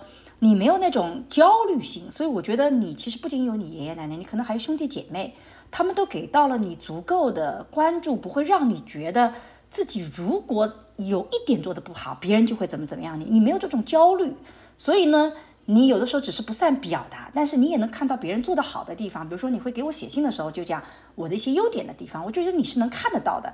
然后你也没这种焦虑，所以我觉得你是爱的能量是很足的。唯一的问题可能就是不那么会表达，但是因为你的职业，包括也跟一个话痨的老婆生活在一起，你这几年的表达就完全没有问题了，所以你就能够很好的表达出来。所以很多的人其实爱的能量很足，不一定是说他能说会道，他能一定能提供在语言上的情绪价值。我觉得很重要的一个情感价值教育就是你看他会不会特别的焦虑，就是他会不会觉得我有一点。啊，做的不好，你就会怎么怎么样子。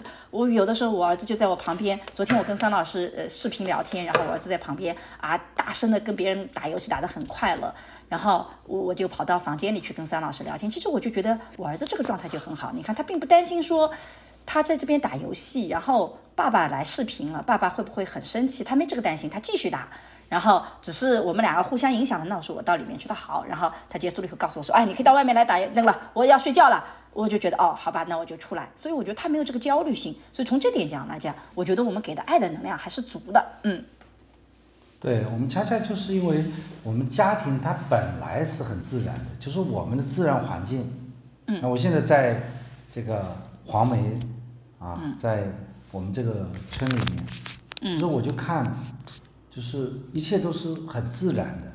嗯但是恰恰，比方说我们现在吃到很自然的东西，嗯，比方说我们吃到野生的这个杂鱼啊，不是 不是什么珍稀动物啊，杂鱼，哦，好好吃就是。小鱼，那就是特别味道鲜美，对吧？嗯那么如果我们吃到新鲜的啊这个蔬菜啊，这里是这个没有使用过化肥的，那么就觉得味道特别甜美，所谓有机的蔬菜。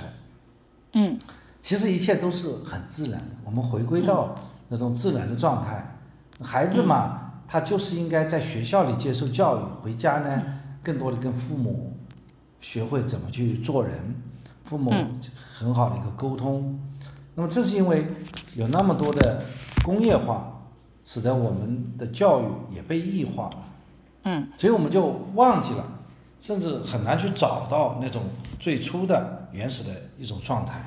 嗯。那所以呢，本来是一个很和谐的家庭，父母从小就要去对孩子啊各种各样的打压，比方说孩子和人家女孩子情窦初开，嗯。送送情书，对孩子严厉的呵斥，啊，说孩子如果是呃喜欢是喜欢去运动啊，觉得运动时间太长会影响到他这个、这个考大学。学习，是吧？那么这些东西在能够遏制的时候，不问青红皂白，不尊重孩子，就把他嗯这个都一股脑儿都使用了，最后孩子产生了逆反心理。你看，我们今天聊的这个神童，这个神童为什么信誓旦旦的说你们欠我一千万呢？嗯你以为他这种表述是虚假的吗？可能在很多正常人看来，父母怎么可能欠你一千万呢？嗯，但父母有这个能力支持你就可以了，没有这个能力就不支持是正常的。但是我真的看评论，很多人真觉得父母欠了他一千万呢。我在评论里看到很多的人是认同这个逻辑体系的，他觉得应该他他去德国，他应该怎么怎么样子，就是就被二十年前买房要北京户口，二十年后没必要买房北京户口给人打工，那个这个说的很对呀，就是说啊，大家觉得他讲的很有道理呀。这些就不去评论了，这些，啊，这啊，这些都是违背常理的事情嘛，是吧？嗯。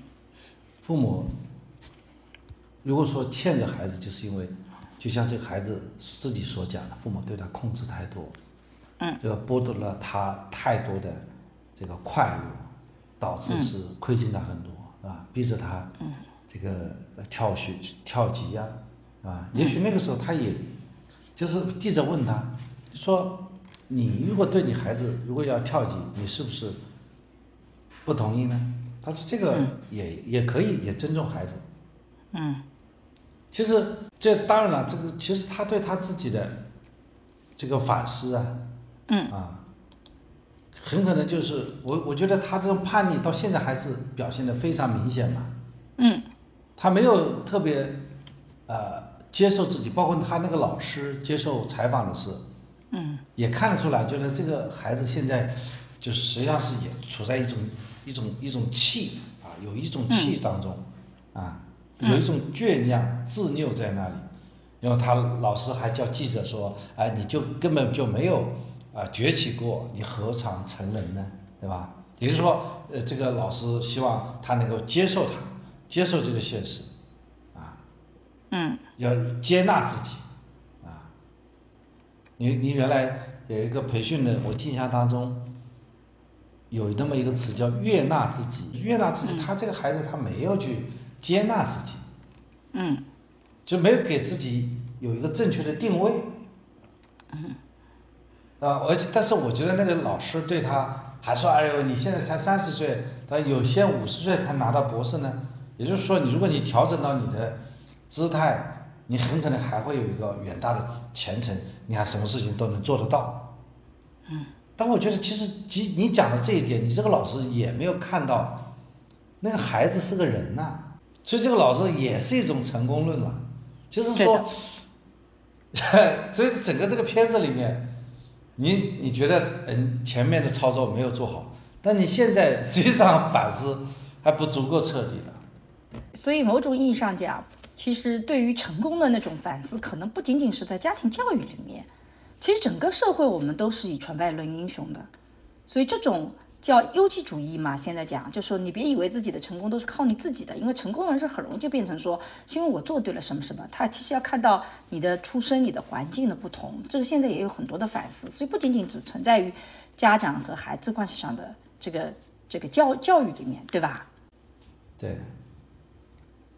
那我们怎么样让父母就放弃说成功的理论，来回到人性理论呢？回到情感的逻辑。其实我在那个呃家庭教育课程里面，其实提了个非常简单的方式，就是请你把亲子关系的重要性更多的提高。就如果你的教育是影响亲子关系的，那基本上这个教育的方向可能就是错的。但是这里的亲子关系并不一定说是啊，每次都是我全听你的亲子关系就好，也不一定呢。你全听孩子，你会发现孩子也会特别的无理取闹，你的亲子关系也不好的。好的亲子关系一定是你舒服的，他也舒服的。我觉得那就是。大家双赢的。如果只有你舒服，但他不舒服，或只有他舒服你不舒服，可能都是有问题的。所以家庭更多的是个情感教育和人格培养，它跟学校的逻辑体系是不一样的。这个很多是由学校来承担这些学业的那个，所以很重要的是你自己能不能够，你首先来看看你自己的感受是不是重要的。在我们重视孩子之前，我们先。关关注到我们父母自身，所以我做家庭教育课，其实重点是关注在父母自己本身身上，而不是完全说怎么去培养一个成功的孩子。因为当你状态舒服，当你跟孩子关系好的时候，你就不用担心你的孩子潜能就能发挥出来，你就不会是那个拖后腿的父母。我们上次的播客也提到了，可能父母拖后腿的能力很强，真正避免是拖后腿嘛。对，这次我会用你这种方法了，我就对这个侄子。就是用下来效果还不错。嗯。首先我们在武汉，武汉呢，这个我们就在武汉多住了一晚上，然后呢就，呃问他喜欢去哪里，他想吃什么，就是他想去吃牛蛙，他说他特别喜欢吃牛蛙，嗯，那我们就去找 找，嗯呃找他喜欢吃的店，然后我们就陪着他呃散散步啊，还蛮开心的。就是我尽量不要跟他去聊学习方面的事情，因为他在那里学的很疯狂，学的挺好的，那么就没有必要再去聊啊学习，反而他自己在叨叨叨叨叨叨去讲学校的事情，我觉得这个也达到我的效果了，啊，嗯。然后呢，回到家，这个没两天，因为，呃，因为他在家里待的只有两个晚上嘛，所以他提出来就是要过一个生日啊，我们也同意帮他过个生日，然后呃问他要想邀请哪些人，结果他挺有孝心的，希望把爷爷奶奶、外公外婆都邀请来，所以我们也给很努力的帮他去呃订蛋糕啊，他喜欢蛋糕，订了蛋。所谓过生日就是一起吃个饭，一起吃个蛋糕嘛。他也把这个事情讲得很白，我们觉得也非常认可，我们就去努力。这个时候，我我们到黄冈去，我的叔叔希望我们在黄冈过夜，我们把这个计划都已经准备好了，但是因为他他说想回黄梅过生日，所以我们就把那个行程给取消了。嗯，就是为了他调整嘛。我觉得还至少以孩子为中心嘛，因为我们呃也不会说哎你这个想法不合理，我觉得挺合理的，然后我们就回到了这个黄梅就过生日。过了生日以后，他也蛮激动的。然后第二天呢，他也和同学们去玩，玩的比较晚回来。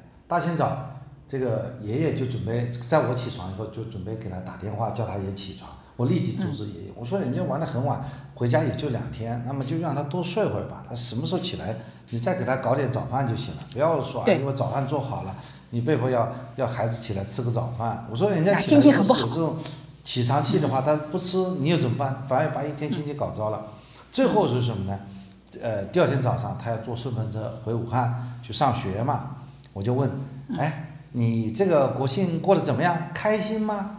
啊，他很很高兴的说，我这个国庆过得很开心，就又回到学校，在那里认真学习了。对，我觉得至少在这个期间，我没有跟他去主动讨论啊，你学习很重要啊，啊，你这个一定要一定要注意啊，学习要什么方式方法，你什么作业带回来没有？要不要我帮你再补补补课，正好我再和你在一起。类似这样的话，我们就尽量不说，反而呢，这个所谓的省心父母啊，还是教育的效果还是好的。但是我们在做这个事情的时候，我特别注意到他是个人，我是我其实很多时候在想他在想什么，嗯，我我在想他在想什么的时候，我就没有觉得他这些想法很可笑，没觉得他这些想法是需要被纠正的，而且反而是合理化了他的想法。比方说，他想过个生日，嗯，对吧？他迎接他的十八岁，我觉得这个理和是很正常，因为他想过过生日，我们所谓跟大人成人之间约好的那些事，我们可以取消一下嘛，这这也不是很要很要紧的事，对吧？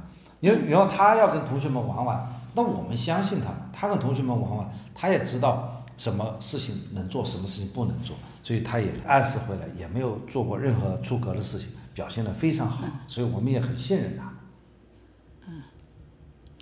我觉得你是个学习能力特别强的人，嗯，对，我就说这里面实际上是用了一个情感的逻辑在。嗯而且你会发现，当你这么做的时候，你自己也会压力很小，小很多。你如果因为有的时候我们嗯经常回去，然后我们经常被赋予重任，希望我们跟孩子们去聊聊学业的成绩，希望我们能去激励孩子学习。我每次遇到这样的要求，都觉得压力很大，因为我特别清楚的知道，就我们偶尔回去，然后跟大家去聊这些事情，其实你除了遭小孩子讨厌以外，没有什么别的好的效果。但是他的父母又觉得你是专业人士，你应该去做这些事情，所以其实对我们来讲也是有压力的。但我觉得你这次就做的特别好，你把自己放轻松了，你跟他去聊一些日常的话题，所以就很好。所以我们的研究里，我你看我的爱情课也好，我的那个性教育课也好，我的家庭教育课也好，我其实反复在强调聊废话的重要性。就是一个感情怎么能够去持续下去，其实就是聊废话，只有聊日常的废话才是增进感情的，而不是说我今天找你聊件什么事情。家庭教育里尤其要学会这个聊废话，不管是跟呃丈夫这个妻子也好，还是跟孩子也好，对吧？对的。我觉得你这次聊废话的能力又增加了。对，其实我在尝试用这个方法的时候啊，嗯，我还是就是比较观察他在想什么，就这里有个思维定式，首先他在想什么，而不是判断他这个想法对不对。嗯，对就，首先知道他是怎么想的，然后去讨论他为什么这么想。那么在这个时候，我们还是充分认可。比方说，他是作为一个小孩儿，他想这两天想和同学们玩玩，这很正常吧？这个转化非常非常好，嗯，下次也是不是也能转化？想想看，我跟你聊天的时候我想什么呀？你还没觉得我知识不够吗？那你在这个 为今天的这个播客做个提升吧。嗯，其实我们桑老师来一起来，嗯，这个支持我做播客，包括做很多的事情，其实他在很努力的，呃，做好他的这个角色啊，就是非常不容易。因为桑老师一个并不是那么喜欢在公共领域有很多的这种去表达的一些想法，他更愿意做一个专业人士。所以在这一块里，其实他是完全考虑了我的需求和处境。我觉得，如果是最后来回归到家庭教育本身的时候，其实我觉得所谓的亲密关系，因为无论是夫妻关系也好，呃，亲子关系也好，它首先是个亲密的关系。为什么我们有亲密的关系？为什么亲密关系难能可贵？就是因为你身边会有一个人，他会站在你的立场上来考虑你的需求，体验你的情绪。这是我们所有的亲密关系的第一步。我们不管是后面想要影响他人也好，改变他人也好，如果没有这个基础，其实你会发现就很难。那我们成人之间，我们可以一言不合就离婚，可是呃，亲子之间，你又不能够动不动就跟他断绝关系，所以这个就会变得更难。同样的，也因为是亲子关系里面会有一些我们父母。就的确是要帮孩子做决策，也的确是有一定的功利性，这些都是我们作为父母非常正常的想法。而且有的时候我们的确也是焦虑，我们会不会错失了或者压抑了一个天才的发生？这些其实都是非常正向的能力。那么我们最后怎么把这些正向的能力发挥的正向的方面，而不要让它过度了？那这个时候我就觉得我们需要的是，很多时候是。嗯，去经常做些这样反思性的，我们经常需要去做一些像桑老师刚刚讲到的这种回到别人的立场，更多去体验对方，这个最基本的基本功，咱们不要忘了。不管是在孩子什么时候，不管是孩子什么年龄，不管我们的丈夫和妻子是什么年龄，我觉得这些都是很重要的一件事情。所以这也是我们，嗯嗯，这个每一次做播客，我们其实也希望去分享。有的时候我们也会去。理解这个我们的听众朋友们到底想要听什么，或者他们的立场会是什么，我们也会去考虑。只是在这个过程中呢，我们同时也会需要做的事情，可能也得要坚守父母应该做的事情，而不是说我们真的就全部就放手不管了。我们就真的就是啊，他想怎么样啊？呃呃，听众朋友们想听什么，我们就聊什么啊。听众朋友们想听我们课堂，我们俩就天天在播客里很甜啊什么的，这个都不是我们想做的事情，所以我们也会有坚持自己的。一些想法，我们坚持自己的一些逻辑体系，这也依然是需要的。所以最后还是走一个这样一个平衡的过程，把自己和他人平衡好，把这个亲子关系和教育平衡好。我觉得这个就是我所有做家庭教育的一个理念嘛。我们只是通过不同的播客、不同的个案，不断的跟大家分享这些。大家也不要嫌我们烦，因为这些道理听上去很简单，其实你是需要。具体的各种个案去感受的，我们也非常希望在评论里能看到你对于平衡这个的看法，以及你对于相关你在人生经历里你有什么样的类似的感受，我们也非常愿意听到啊！这是我最后要讲的。桑老师呢，最后总结一下，我们桑老师最后来提升一下。哈哈哈，感谢你啊，又把这个球踢给我了。在我看起来，平衡呢，好像是一个呃操作层面上的问题，核心的事情。你还要对这个家庭教育或者人的成长有一个就是系统性的、体系化的一种有一种境界。什么叫境界呢？有的时候，王国维讲的那种三重境界嘛，人生的三重境界嘛，或者读书的三重境界嘛。所谓境界，就只是你视线。触觉、感知所接触到的那些地方的总和，就叫境界。就是家庭教育，我们真正要学的，我觉得真正要帮到大家的，我说大家希望自我学习的，就是要提升你对家庭教育的认知，提升你认知的那种境界。嗯，你才能够学会平衡，你才会使用好平衡。就说你你的目光不看不到远方。你很难把当下的这个行为实现平衡。你什么叫平衡呢？你不知道左边最左在哪里，不知道最右在哪里，你怎么知道平衡在哪里？平衡是拿个尺子可以量的吗？平衡就是反而是反思性，其实是，嗯反而就是说，我们比方说我们我这次尝试在对我侄子的这件事情上，嗯，就是我首先干认识到他是很努力的学习，然后他只有两天的四十八小时的假期，嗯，在这样一种背景之下，我们如果是给他强调，再给他补课。这样的所实现的这种效果，还是说我让他充分的放松，嗯让他很开心实现的效果，哪个效果更好？这很可能他需要看这个问题的一个高度，看到全面性，看到他是经历了三个多月的这个封闭式训练，嗯，还是说我仅仅是看到我今天好不容易碰到他了，那我一定要跟他强调学习的重要性。对，就是说我们为什么要要做这种家庭教育的这个播客，或者说家庭教育的账号，更重要的还是要把这个家庭教育的逻辑背后的逻辑，要试图把它讲清楚，而不是对的，来讲强调一个在这种情况下你怎么做，在另外情况下你怎么做。如果你没有看到家庭教育这种体系化的知识，你实际上也很难去做到平衡的。是的，在这个对虽然对父母很多人来讲可能稍微有点难，但其实这是非常值得去不断去尝试的。所以要学原理，要了解这背后的逻辑，这是我要想讲的。就是这个两个父母，一个是所谓神童型父母，通过创造一些标杆的事件，嗯最小年龄的大学生、最小年龄的硕士生、最小年龄的博士生，他觉得这个就能够给孩子带来成功，这个逻辑本身就是错的。另外呢，就是一个父母说，哎，家庭教育是可以教育出另外一个神童的，啊，注意设置高的目标，设置呃好的心理学的方法，然后呢，不断的进行强化，就能够把孩子培养出来。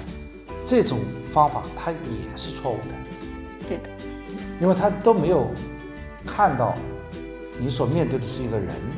好，那今天的播客就到这里，谢谢大家，再见。下次再见。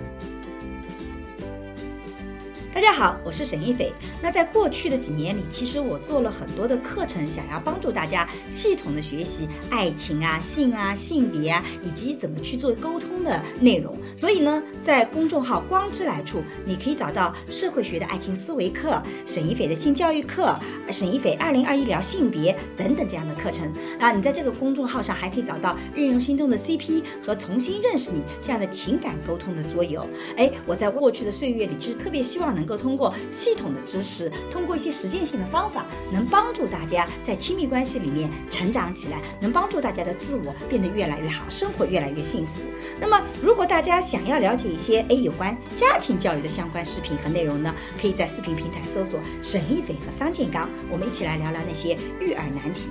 好了，今天的播客就到这里，谢谢你的收听，我们下期再见。